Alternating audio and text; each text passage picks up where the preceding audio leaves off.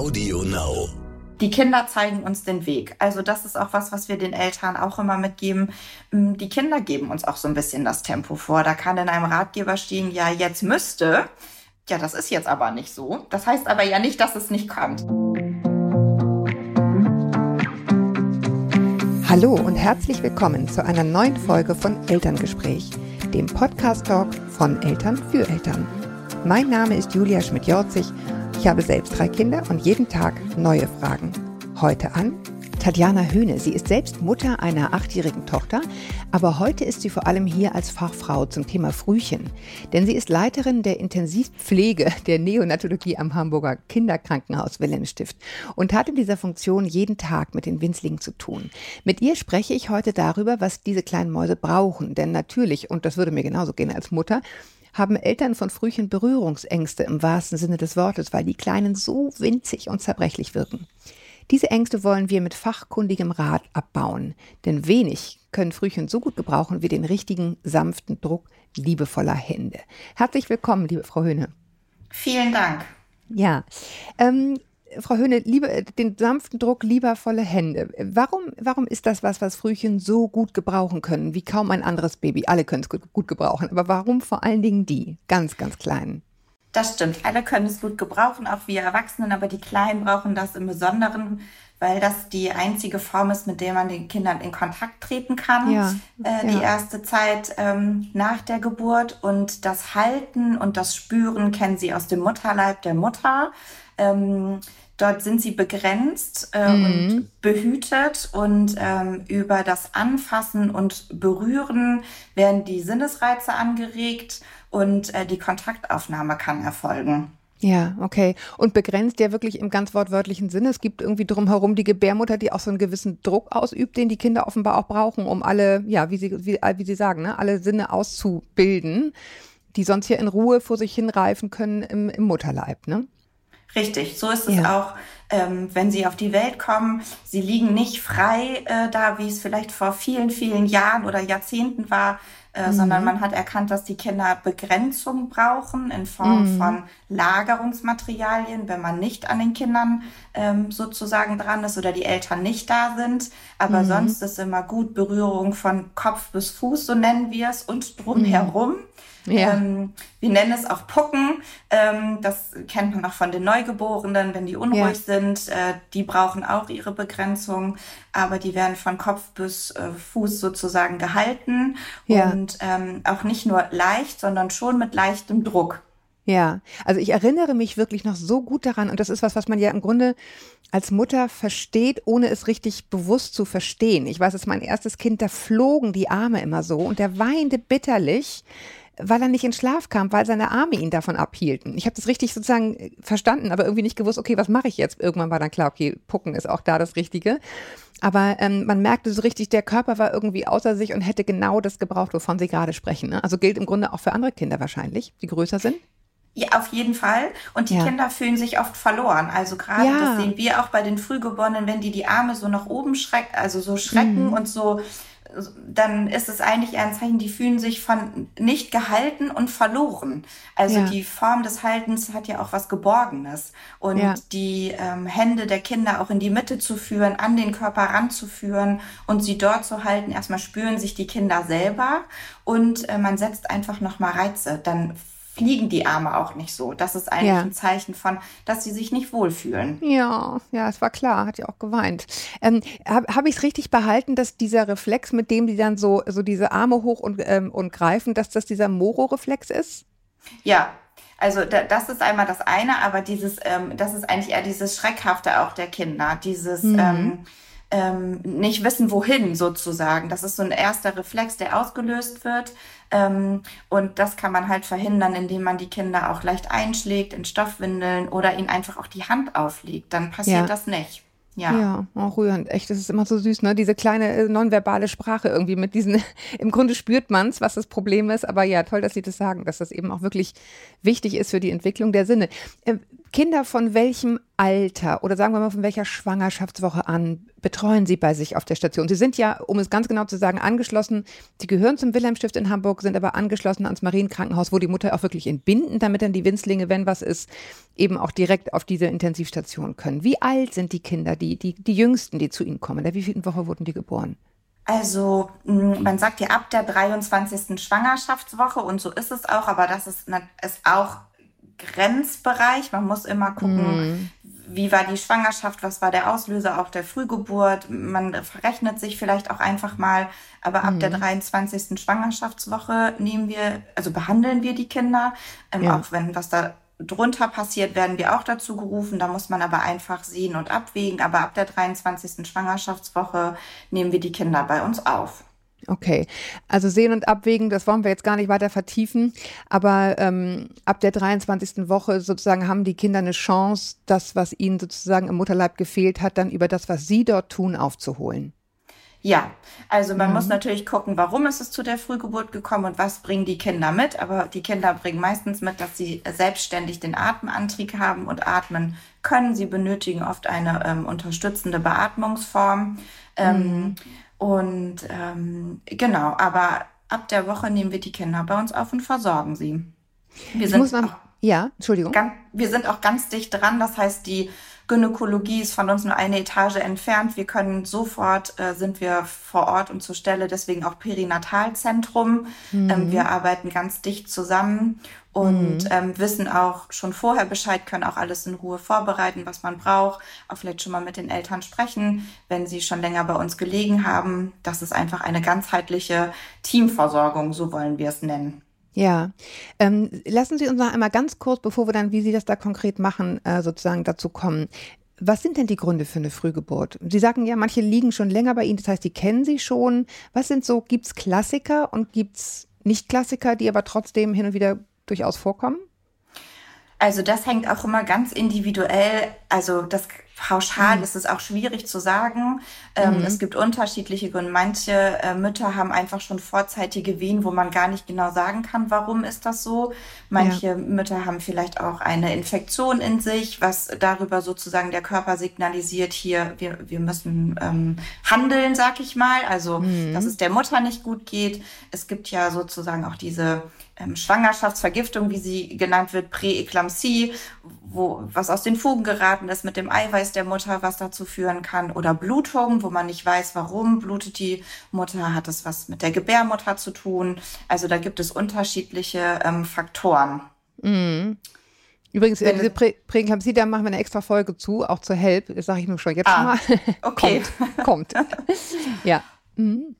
Ja, Okay, also, also Bandbreite ist groß. Bandbreite ist groß, wenn es Mehrlingsschwangerschaften sind. Also die Bandbreite ist einfach wirklich groß und ähm, ja.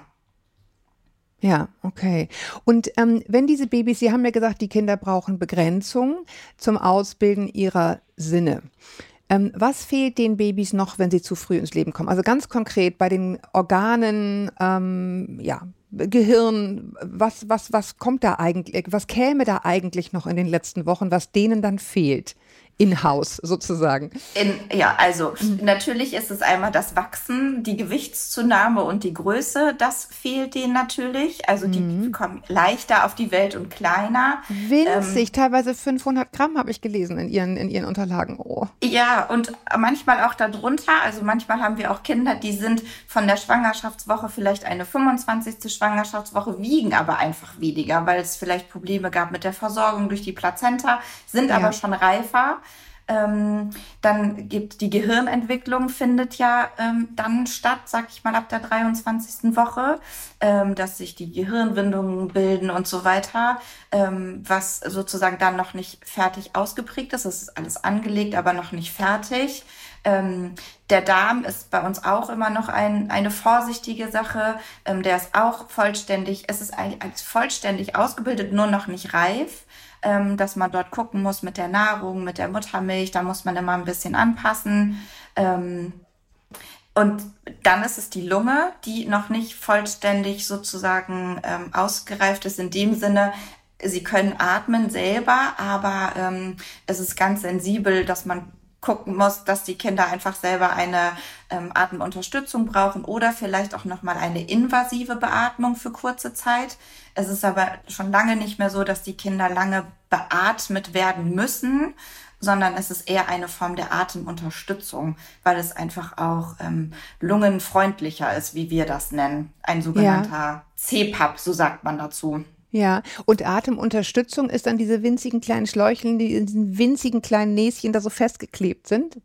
Das wäre die invasive Beatmung mit den Schläuchen, mhm. die in die Nase gehen. Und die, ähm, das, äh, die Atemunterstützung ist, da bekommen die Kinder haben so eine kleine Maske nur auf der Nase und dann haben die eine kleine Mütze auf. Das ist ein bisschen miteinander verbunden.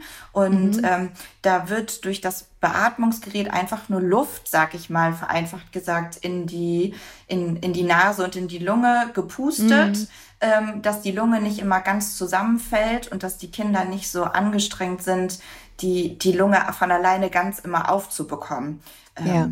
So, ja. so kann man es vielleicht ganz anschaulich erklären. Ja, Sie haben, Sie haben gesagt, die Kinder oder Teil, Teilorgane sozusagen sind einfach, sind natürlich alle da und funktionieren im Groben, aber sind einfach noch nicht ganz reif. Ähm, die liegen dann ja in diesem Brutkasten, die allermeisten. Also, also alle, alle, die bei Ihnen liegen, liegen ja im Brutkasten, richtig? Genau, die liegen alle im Brutkasten, genau, ja. Mhm. Und was, was genau passiert da drin? Ist es nur warm oder was kann das noch, das Ding?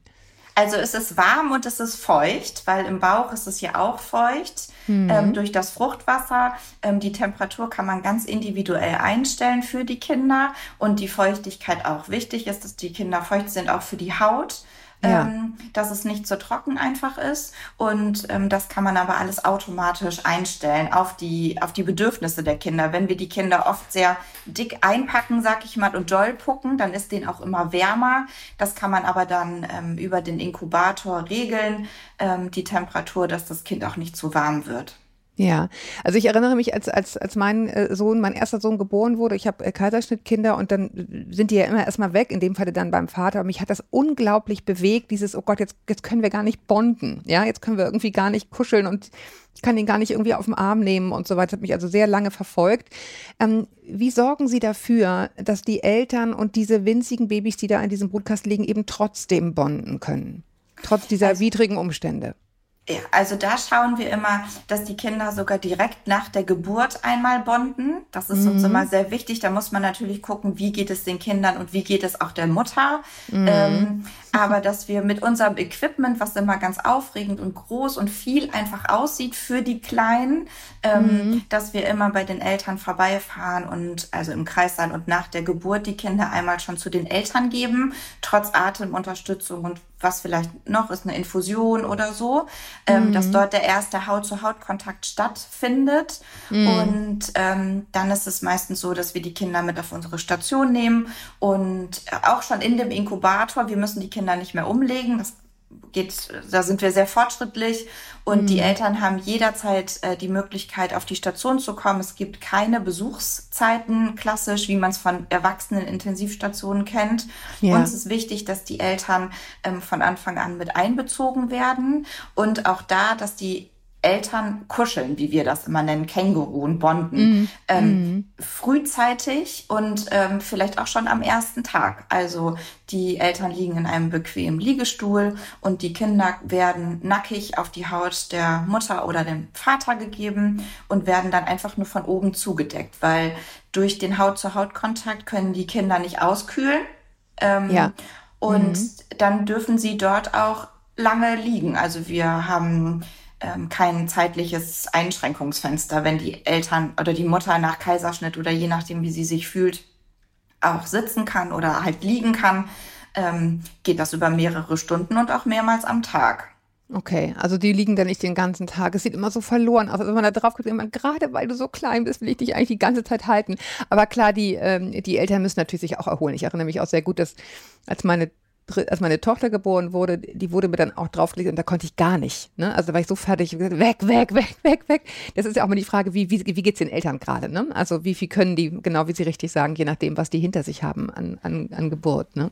Und da müssen wir auch auf die Eltern natürlich auch ein bisschen aufpassen. Also wir begleiten quasi Kinder und Eltern, ähm, ja. auch zu sagen, vielleicht, ähm, dass die Eltern einmal eine Pause brauchen und ähm, einmal wieder auf die Station runtergehen, in ihr Zimmer auch was essen und trinken. Das wird oft bei uns vergessen. Das ist aber unglaublich wichtig, hm. ähm, weil eine Mama muss ja auch zu Kräften kommen und der Vater auch ähm, danach. Und hm. dass man das halt ganzheitlich sieht. Das heißt aber nicht, dass man nicht nochmal zum Kuscheln auch kommen kann. Also ja. nach einer gewissen Zeit. Aber das darf man immer nicht vergessen. Auch als Eltern muss man auf sich achten, so schwer wie das in dem Moment fällt. Ja, aber ich finde das total gut, dass Sie das exakt nochmal sagen. Ich hätte das jetzt gar nicht so auf dem Schirm, aber es ist super wichtig. Ich glaube, gerade bei Kindern mit besonders hohen Bedürfnissen, weil das natürlich dann doch ein langer Riemen ist nach hinten raus und, ähm, und dieses dann immer denken, ich gebe alles fürs Kind, aber selber werde ich fast ohnmächtig, weil ich eigentlich seit heute Morgen nichts gegessen habe, das hilft niemandem. Ne?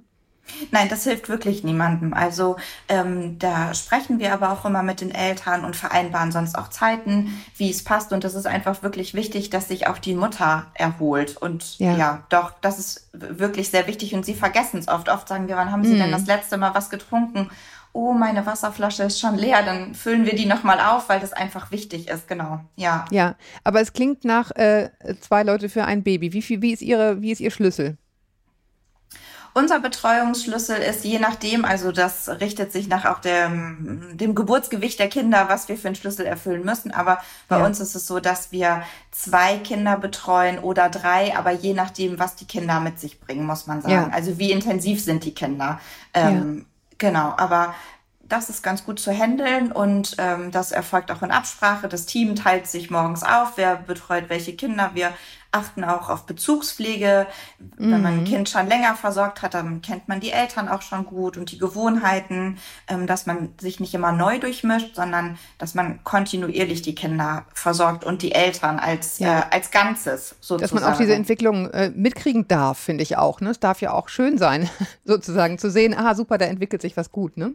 Unbedingt, also unbedingt. Es geht ja auch immer, es geht immer gut auch einen Schritt voran. Es geht bei uns auch manchmal zwei Schritte zurück. Das sagen wir auch äh, mhm. immer den Eltern, davon darf man sich aber nicht entmutigen lassen. Die sind klein und zart, ähm, die Kinder, aber ähm, da lotet man einfach neu aus, was braucht das Kind jetzt, braucht es vielleicht ein bisschen mehr Nahrung, also je nachdem oder müssen wir noch was machen an der, ähm, an der unterstützenden Beatmung oder da schaut man einfach immer. Ja. Das ist immer sehr schwer für Eltern zu sehen, Mann, jetzt ging es doch so gut voran, warum warum verträgt es heute vielleicht die Nahrung nicht so gut? Das hat mehrere Ursachen, aber wir sind ja auch trotz des Ganzen auch noch auf einer Intensivstation und mhm. man darf sich davon aber nicht entmutigen lassen. Also da ja, darf ja. man auch, ähm, als Eltern darf man sowieso immer alles fragen und da ins Gespräch gehen und dann ist der nächste Tag meistens schon wieder besser. Ja, ähm, ich will noch mal einen Schritt zurück, weil Sie das gerade im Nebensatz erwähnt haben und das haben wir so ein bisschen ausgelassen. Dieses Bonding ist ja nicht nur schön, sondern es erfüllt ja auch eine Funktion in Bezug auf, ähm, ja, zum Beispiel Stillen. Ähm, in welcher Weise ist das denn überhaupt möglich? Wie werden diese Kinder ernährt, die bei Ihnen sind? Also die Kinder kriegen bei uns eine sogenannte also je nachdem, welche Schwangerschaftswoche das ist, muss man sagen. Aber hm. sonst bekommen die Kinder eine kleine Magensonde. Hm, das sieht immer so ein bisschen, denkt man, oh Gott, was hat noch ein Schlauch mehr in Anführungsstrichen. Aber die Kinder können am Anfang einfach noch nicht die Nahrung aufnehmen oder die Muttermilch aufnehmen, die sie brauchen zum Wachsen. Ja, weil sie nicht saugen können, weil sie zu schwach sind, ne? Genau, weil sie zu schwach sind. Ähm, und die Kinder haben einfach auch einen hohen Kalorienverbrauch, muss man sagen. Also die brauchen schon auch eine gewisse Anzahl an Kalorien, um einfach weiter zu wachsen. Hm. Und äh, Atmen ist ja auch anstrengend. Für uns ist das das Normalste der Welt, aber die Kinder verbrauchen dadurch einfach. Deswegen bekommen die eine kleine Magensonde ähm, und bekommen darüber ihr, ihre Nahrung. Ähm, mhm. Wir gucken, dass die Kinder von Anfang an das sogenannte Kolostrum bekommen. Das ist ja direkt quasi Diese bevor Vormilch. die mhm. die Vormilch, genau, äh, dass das schon ausgestrichen wird. Bei ähm, drohender Frühgeburtlichkeit kann man sogar schon damit anfangen, ähm, wenn die Kinder noch im Bauch sind. Dann hat man schon direkt danach etwas, was mhm. man den Eltern geben kann. Und sonst halt direkt nach Geburt. Den Kindern geben kann, meinen Sie? Was wir den Kindern geben können, ja. ja. Ähm, Entschuldigung. ja, nee, alles gut. Ähm, ja, okay. Und, mhm. und, das können die Kinder aber auch in Tropfenform, manchmal schon sogar, wenn man einzelne Tropfen den Kindern in den Mund gibt, wegschlecken, mhm. Sagen wir immer so schön. Mhm. Mhm. Ähm, einfach auch für den Geschmack. Und es ist ja auch, hat eine Form der Mundpflege einfach, muss man sagen. Ansonsten mhm. bekommen sie es über die Magensonde. Und dann äh, muss man gucken auch, welche Schwangerschaftswoche ist es und ähm, wie, wie fit und wie stabil sind die Kinder, ähm, dass man die Kinder auch an der Brust sonst einfach schlecken lässt. Die die Geschichte mit dem Bonding, was Sie gesagt haben, erfüllt ja mehrere Funktionen. Einmal, das ist ja die, äh, ein grundlegendes Bedürfnis des, des Kuschelns, mhm. das haben wir alle in uns. Die Eltern haben die Möglichkeit, etwas tun zu können. Es unterstützt mhm. aber auch die Milchbildung einfach durch die Haut-zu-Haut-Geschichte und das genau, das meinte ich gerade. des Kindes. Mhm. mhm. Genau. Mhm. Ähm, und ähm, von daher guckt man einfach, wie weit sind die Kinder, wie viel Milch gibt es auch schon, ähm, dass man die Kinder dann auch anlegen kann. Okay, aber äh, nochmal die, äh, noch die einfach für mich eine Verständnisfrage. Dieses ähm, über die Magensonde, das ist nicht Muttermilch, sondern das ist was, was sie geben, was sie haben. Also das über, je nachdem, manche Aha. Mütter haben schon viel Milch, dann können wir auch die Muttermilch darüber geben. Unser, äh, also als erstes, wenn wir Muttermilch haben, geben wir immer Muttermilch Kolostrum, das ist das mhm. erste. Und dann müssen wir manchmal mit äh, Formularnahrung einfach ähm, den Bedarf aufstocken, so bis ja. genug Milch da ist. Ja. ja. Ja, ich finde es ganz interessant, was Sie sagen, so viel nochmal zum Thema Faszination Muttermilch, also einfach nur, was sie kann. Wir müssen jetzt nicht wieder darüber reden, dass man auf Flasche geben kann und so weiter, das ist hier hoffentlich allen klar. Aber ähm, dass es eben so spannend ist, dass das auch für die Mundhygiene so wichtig Also wie viele Funktionen diese, diese äh, körpereigenen Substanzen erfüllen können, finde ich schon immer wieder faszinierend, ne? Ja, total faszinierend. Also, ähm, und was der Körper der Mutter auch leistet, äh, ja. äh, finde ich, muss man sagen, dass man plötzlich Milch produziert. Also so, dass das so automatisch ja, ja. funktioniert. Das finde ich auch immer Wahnsinn. sehr. Ja. ja. Und die Mütter müssen dann, weil die Kinder natürlich noch nicht so angelegt werden können, ähm, Womöglich, je nach Schwangerschaftswoche, ähm, wird dann halt abgepumpt. Das erfolgt mhm. zum Beispiel bei uns, aber auch ähm, auf der Station neben dem Inkubator. Die Eltern mhm. müssen das nicht nur in ihrem Krankenzimmer machen oder nur zu Hause. Neben, Nein, neben, man muss das nein. Objekt der Begierde ja auch angucken können dabei. Richtig, genau, neben dem Inkubator ähm, auch da wieder ganz dicht dran zu sein. Genau, das unterstützen wir auch mit. Ja, wir haben jetzt äh, gesprochen über das, was die Eltern da machen und wie es den Kindern geht und so weiter. Was tun Sie? Welche Griffe, welche Behandlung lassen Sie den Kindern zuteil werden, abgesehen davon, dass sie dort warm und trocken oder eben nicht so trocken liegen? Also wir arbeiten nach dem EFIP-Konzept. Konzept, das ist die entwicklungsfördernde, familienzentrierte, individuelle Betreuung, ein langes Oha. Wort. Ja, deswegen oh. danke für die Abkürzung, ja. Oha, äh, das ist ein Konzept, das ist entwickelt worden von Heidelise Als. Es war eine Neuropsychologin ähm, aus den USA mhm. und ähm, die Uniklinik Heidelberg hat das Konzept entwickelt. Da geht es darum, die ähm, Intensivmedizin auf das Notwendigste zu minimieren mhm. aber auch dieses, die, ähm, die Zuwendung zum Kind und die äh, und zur, zur Familie zu maximieren. Also okay, ähm, ja. wir versuchen ja. so wenig wie möglich zu machen, also nur das, was man machen muss und mhm. das auch in gebündelter Form. Wir überlegen uns zum Beispiel am Morgen, okay, was braucht das Kind an, an dem Vormittag alles? Zum Beispiel vielleicht nochmal eine Blutuntersuchung oder ähm, ich, ich, dann kommt mhm. nochmal die Physiotherapie und da versuchen wir diese Maßnahmen zu bündeln. Ja wir sprechen immer von großen und kleinen Runden bei uns auf der Station mit den Kindern. Es gibt halt, die Kinder sollen auch eine lange Schlafenszeit haben und nach einer gewissen Zeit wird aber auch die Pampers neu gemacht, wie bei Neugeborenen. Ähm, mhm. Und die dürfen auch gerne sechs Stunden schlafen. Und dann haben wir eine große Runde und in der großen Runde ähm, wird das Kind angeschaut, auch von den Ärzten, die Untersuchungen durchgeführt, die unter, gemacht werden müssen. Mhm. Und ähm, da versuchen wir die Eltern immer mit einzubeziehen. Sie dürfen bei jeder Untersuchung und bei jedem Schritt, was wir machen, dabei sein. Das sollen sie sogar auch, weil wir leiten die Eltern ganz schnell an, ihre Kinder selber zu versorgen.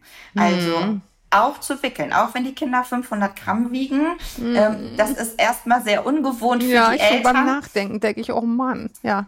Genau, das erfolgt natürlich alles unter Anleitung. Wir sind immer als Team dabei oder als Schwester oder Pfleger. Ähm, wir sind immer vor Ort, wir sind immer zur Stelle. Ähm, und irgendwann können die Eltern das auch ganz alleine, Tatsache. Ja. Ähm, und da versuchen wir einfach genau die, das komplette Programm in einer Runde zu, zu packen. Ja. Ja. Ähm, äh, nochmal zum Thema Physiotherapie. Das ist ja, also das ist ja sozusagen ein Teil auch des Wickelns. Ne? Also wie genau packe ich dieses, diese fünf Tafeln Schokolade sozusagen vom Gewicht her, ähm, wie packe ich die an? Weil man denkt ja so irgendwie spitze Finger und oh Gott, bloß nicht dieses Ärmchen, hoffentlich bricht es nicht. Aber was, was sind so die Griffe, wo Sie sagen, so machen wir das und so bringen wir das den Eltern bei, sofern man das jetzt sozusagen äh, audiomäßig rüberbringen kann. Aber wo fassen Sie an und wie? Also wir fassen, wir begrüßen die Kinder immer am Kopf und an den Füßen und sagen erstmal guten Tag, da sind wir, bevor wir loslegen, damit sie mhm. einmal wissen, ah, jetzt geht es los, also sanftes Heranführen an, oh, jetzt passiert etwas. Mhm. Und äh, dann arbeiten wir uns quasi von oben nach unten vor.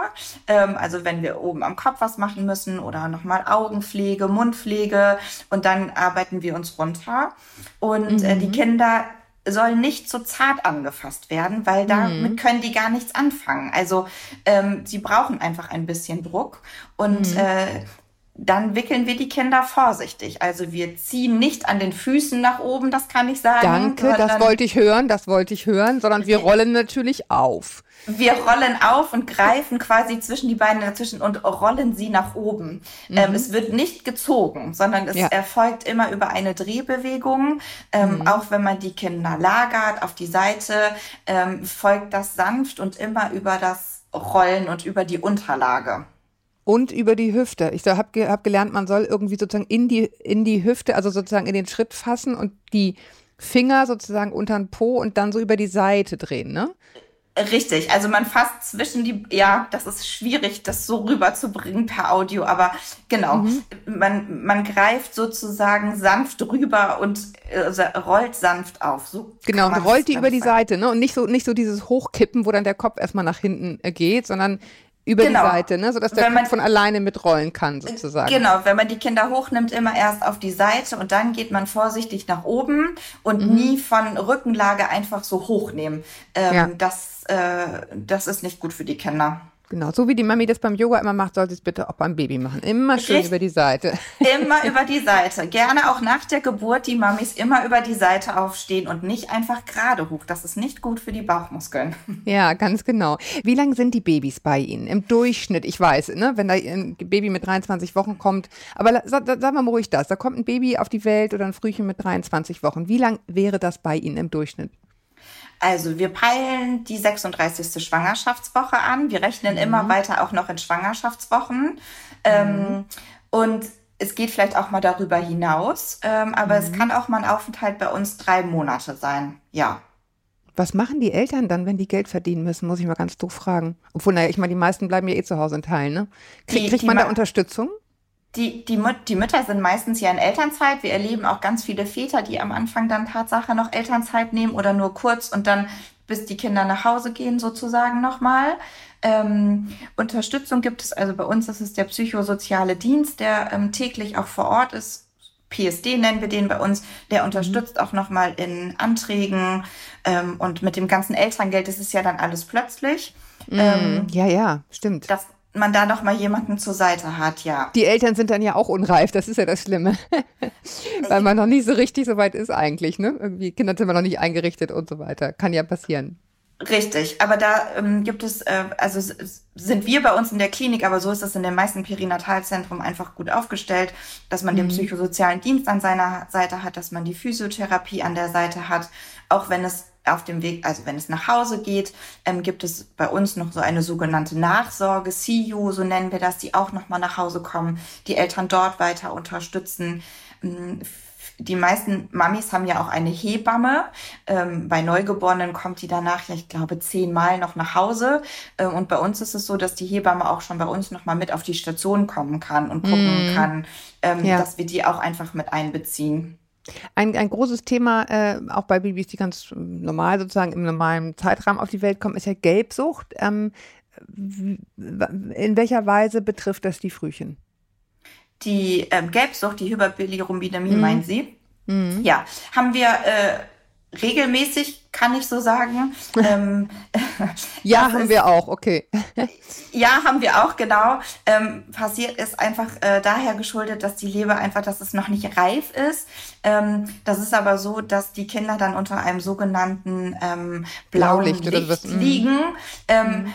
womit die Haut sozusagen angeleuchtet wird. Und äh, durch dieses blaue Licht kann sich der gelbe Farbstoff umwandeln, der in der Haut abgelagert ist, der dann über Urin und Stuhl ausgeschieden wird. Mhm. Ähm, haben wir regelmäßig, ähm, geht aber auch weg.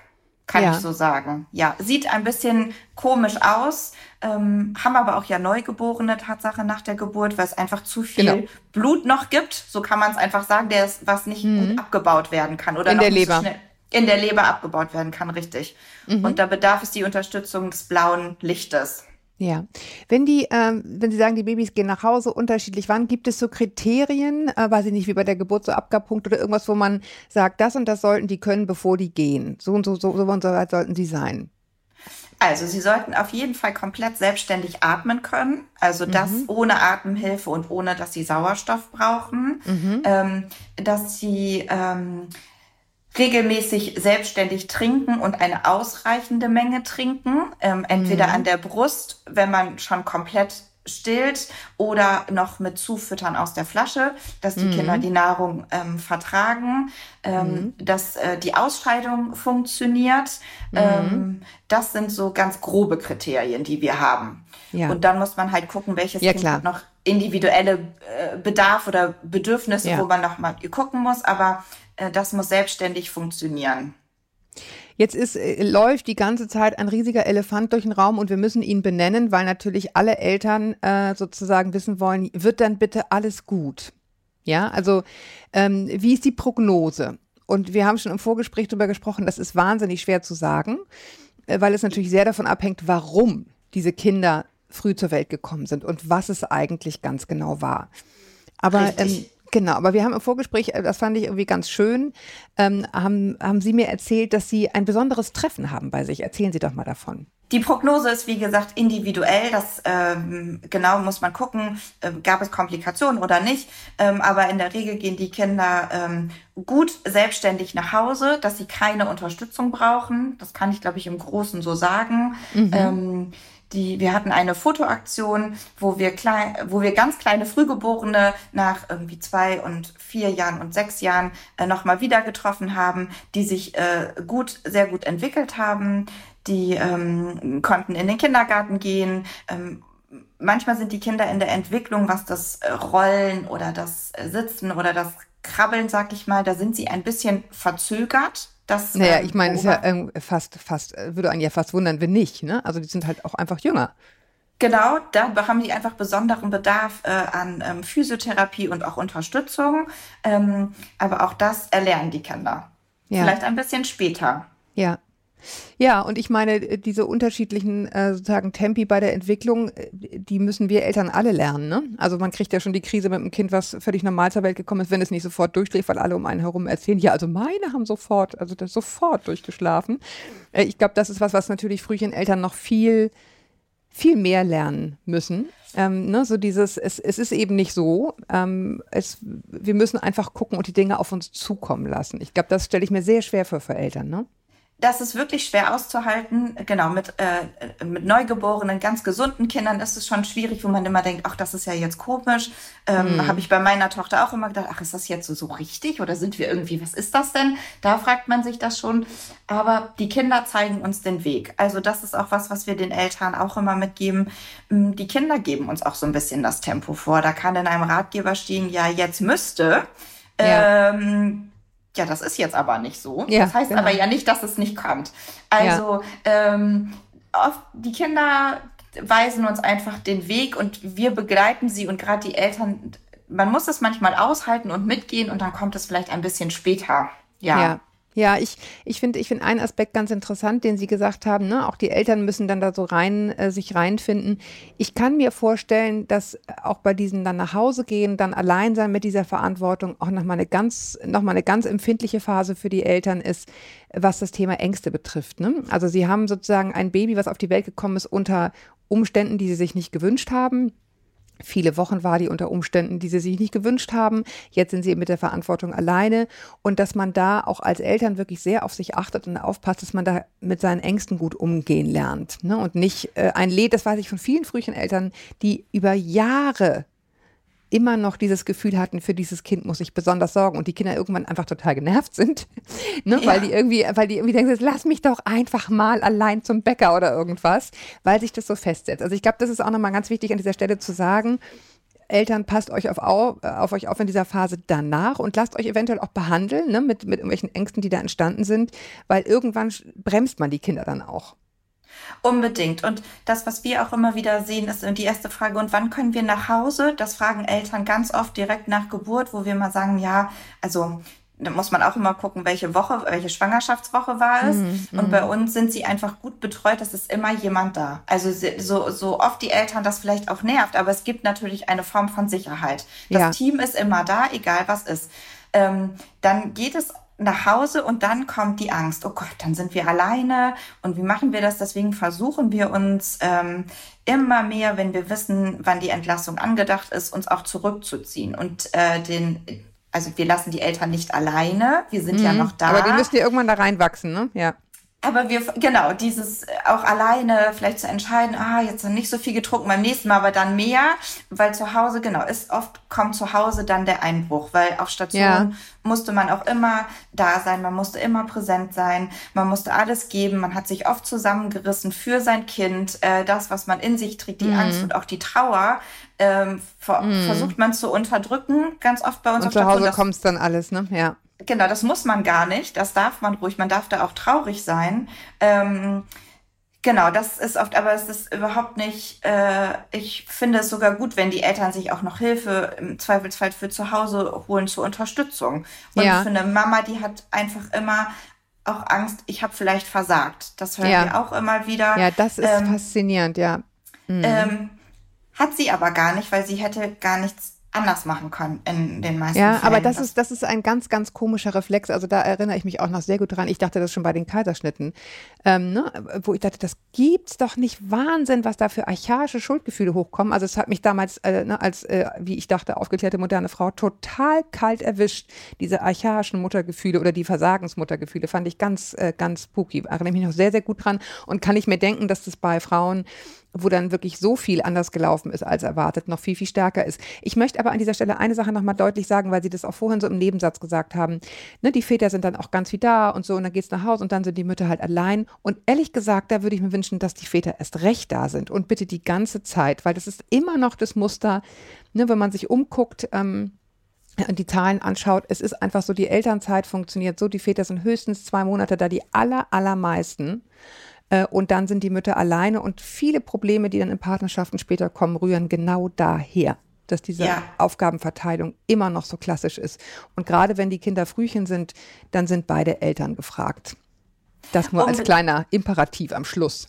Ja, Unbedingt. Also da kann man nochmal überlegen, wie man die Elternzeit vielleicht auch einfach aufteilt. Ja. In der Klinik ist es schön, auch am Anfang natürlich dabei zu sein, aber die Väter dürfen auch immer nach der Arbeit, vor der Arbeit kommen. Aber dazu gucken, sich die Zeit vielleicht so aufzuteilen, dass man dann, wenn man nach Hause geht und entlassen genau. wird, äh, dann nochmal den größten Teil vielleicht an Zeit einfach ähm, ja. ja, sich zu nehmen. Ja. Gut. Kann ich also so ich unterschreiben. Finde, jawohl. Mit diesem Imperativ hören wir auf. Ich danke Ihnen sehr für Ihre Zeit ähm, dass Sie sich die Zeit genommen haben. Jetzt müssen wir wahrscheinlich schnell wieder zu den kleinen Huschis. Da will ich Sie gar nicht länger aufhalten. Ich danke aber, ich danke Ihnen sehr, dass Sie Ihr Wissen mit uns geteilt haben. Ich danke euch, dass ihr so lange dran geblieben seid. Wir freuen uns natürlich total wie immer über Bewertungen bei iTunes.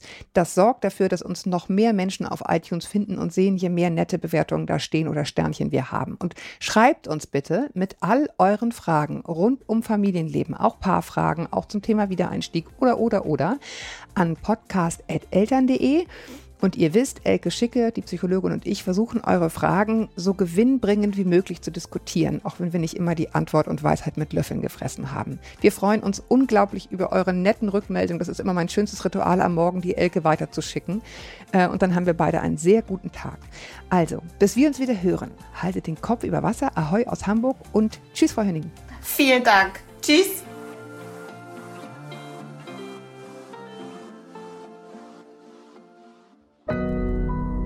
Audio Now.